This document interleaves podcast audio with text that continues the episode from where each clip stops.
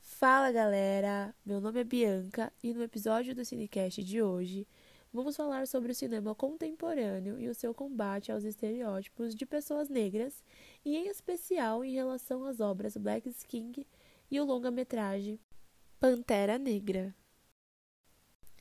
Muitas vezes, a indústria do audiovisual em geral sempre representou pretos como pessoas marginalizadas, pessoas sem grandes ocupações e, em raros casos, tinham um papel de protagonistas. Isso tudo é por conta do racismo estrutural enraizado na nossa sociedade. Por muitos anos, aos poucos, foram sendo introduzidos novos formatos de representação desse grupo, principalmente com o movimento do afrofuturismo, que é um movimento da década de 60, considerado de extrema importância para incluir pessoas pretas a obras de ficção científica. O ponto alto do afrofuturismo tem como objetivo valorizar a ancestralidade e a história das pessoas pretas nessas obras e projetar um futuro onde esse tipo de problemática não fosse tão acentuada. Nossa discussão gira em torno de como a indústria audiovisual e contemporânea pode ajudar a promover o combate desses estereótipos e preconceitos encontrados ainda na nossa sociedade. Então agora a gente vai analisar com um olhar mais crítico e profundo o roteiro dessas obras para entender melhor como elas combatem esses estereótipos.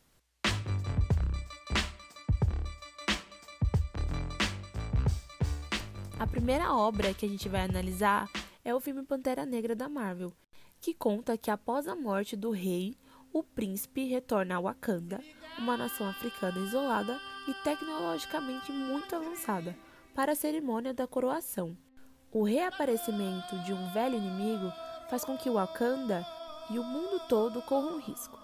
E aí a história gira em torno de como o príncipe vai ter que provar o seu valor como rei e pantera negra. Para essa discussão, a gente vai ter auxílio de duas convidadas especiais: a Juliana Muniz e a Maria Fernanda. Oi, gente, muito prazer. Eu sou a Maria Fernanda. Olá, pessoal. Muito prazer em conhecer vocês. Eu sou a Júlia Muniz. Muito bem. Agora vamos discutir alguns aspectos do roteiro. No longa-metragem, Wakanda representa o que seria uma nação utópica e secreta da África. O local é independente e progressista, o que difere de outras produções audiovisuais que representam a cultura africana. Pensando sobre esse aspecto, alguma de vocês teria algo para complementar? Em relação a Wakanda, eu posso dizer que é uma maneira de usar a ficção para desmistificar a ideia de que a sociedade africana é atrasada e sem tecnologia.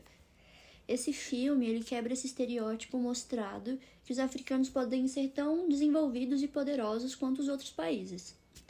Além do mais, o filme representa a utopia de um reino africano independente e evoluído, que não viveu o processo de colonização pelos europeus no qual os povos foram explorados e tiveram a perda de suas identidades e riquezas. É possível enxergar uma postura mais combativa em relação à realidade histórica da África. Sim, e pensando um pouco mais sobre Wakanda sendo um lugar de grande desenvolvimento, a gente pode ver que as mulheres elas são retratadas com muito destaque no campo da ciência. E não apenas na ciência, mas também, por exemplo, na matemática, na engenharia e na tecnologia. E esse filme mostra as mulheres no comando. Elas são muito inteligentes, muito capazes, como por exemplo a personagem Shuri. E dessa maneira a gente tem um estereótipo quebrado, porém dessa vez é em relação às mulheres. E isso ao contrário de vários filmes de Hollywood, as mulheres em Hollywood são retratadas como dependentes de algum homem sem conhecimentos avançados muito interessante como podemos ver como os próprios personagens combatem estereótipos. E há uma quebra de estereótipos também em relação aos negros como um todo, pois nenhum deles são retratados de formas degradantes, né? Sim, com certeza. Nenhum dos personagens é caracterizado como o típico negro marginal de muitos filmes hollywoodianos.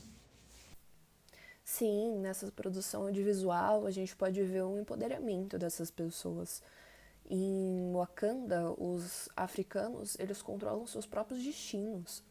Então, portanto, eles não são condenados apenas por serem africanos, que nem muitos filmes retratam essa ideia.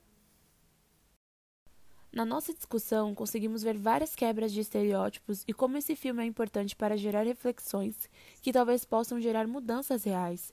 Acho importante destacar também como esse longa-metragem não só mostra em sua própria história como negros são capazes, ele foi o único filme de super-herói a ter um elenco majoritariamente negro, com indicações e premiações no Oscar. Por mais que o mercado de Hollywood seja conservador e racista, esse filme conseguiu muitas conquistas. Com esse tipo de conquista, conseguimos sentir uma maior esperança em relação a um futuro melhor, apesar de pequenos avanços. A segunda obra a ser analisada é Black King, um álbum visual da Beyoncé, em parceria com a Disney Plus, lançado no meio de 2020.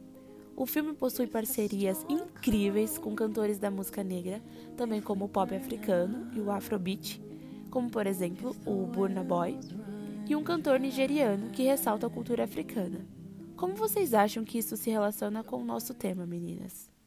E é bastante interessante como esse filme faz uma releitura do famosíssimo Rei Leão. É, contra a trajetória do Simba, com conceitos artísticos e culturais vindo de um cenário africano urbano. Então, no filme, a gente tem uma trajetória de um menino que possui o legado da realeza, do pai, e como toda a história do, do Rei Leão se perde pelos caminhos e acaba se desconectando do seu propósito e dessa ancestralidade. E o filme mostra toda essa narrativa a partir dos símbolos da religião africana, como, por exemplo, orixás e outros, uh, outras divindades africanas. Então, o Black Skin reescreve uma história já contada antes e traz a partir do cultural africano, quebrando esse estereótipo de que as histórias podem ser contadas apenas de uma única maneira mergulhado somente na cultura ocidental. É também muito interessante que logo no começo do filme a gente tem várias cenas de ambientes da África. Então, em uma cena a gente vê a parte mais urbana, outra já vê a natureza, pessoas dentro de casa, pessoas fora de casa, com roupas diferentes e tudo mais. Acho que de cara isso deixa nítido a mensagem de que não existe apenas uma África, sabe? O país é vasto, possui áreas tropicais, urbanas, pessoas com formações diferentes e tudo mais. E também tem a cena em que a gente vê o rei sentado em um trono e cheio de pessoas é, em volta dele. Pelo menos ali eu acredito que a gente tem uma quebra forte do estereótipo quanto à roupa dos personagens da realeza africana. É, são roupas de pele de caça, de onça e antílope. E a gente não tem aquela coisa de uma manta de oncinha leopardo, que muitas vezes em peças de teatro principalmente são estereotipados né, dessa maneira. É, em Black Skin são roupas potentes, feitas de pele de animais temidos. Então tem essa ideia de força e de força real. O principal sucesso do filme é justamente reverter estereótipos coloniais sobre a África, muitas vezes associados à selvageria e primitivismo. Ao contrário disso, o filme celebra a beleza interior e física do povo africano, e valoriza suas crenças espirituais e morais como algo belo que merecia ser representado da forma certa. Bom, aqui se encerra o nosso papo, nossa discussão no episódio de hoje. E em conclusão, por mais que as produções audiovisuais sejam majoritariamente conservadoras e racistas, existem pessoas lutando contra isso e gerando trabalhos muito relevantes para combater estereótipos que degradam negros e conseguimos enxergar isso nas obras afrofuturísticas que falamos sobre. A arte é capaz de mudar opiniões, ações e culturas. O cinema não fica fora disso.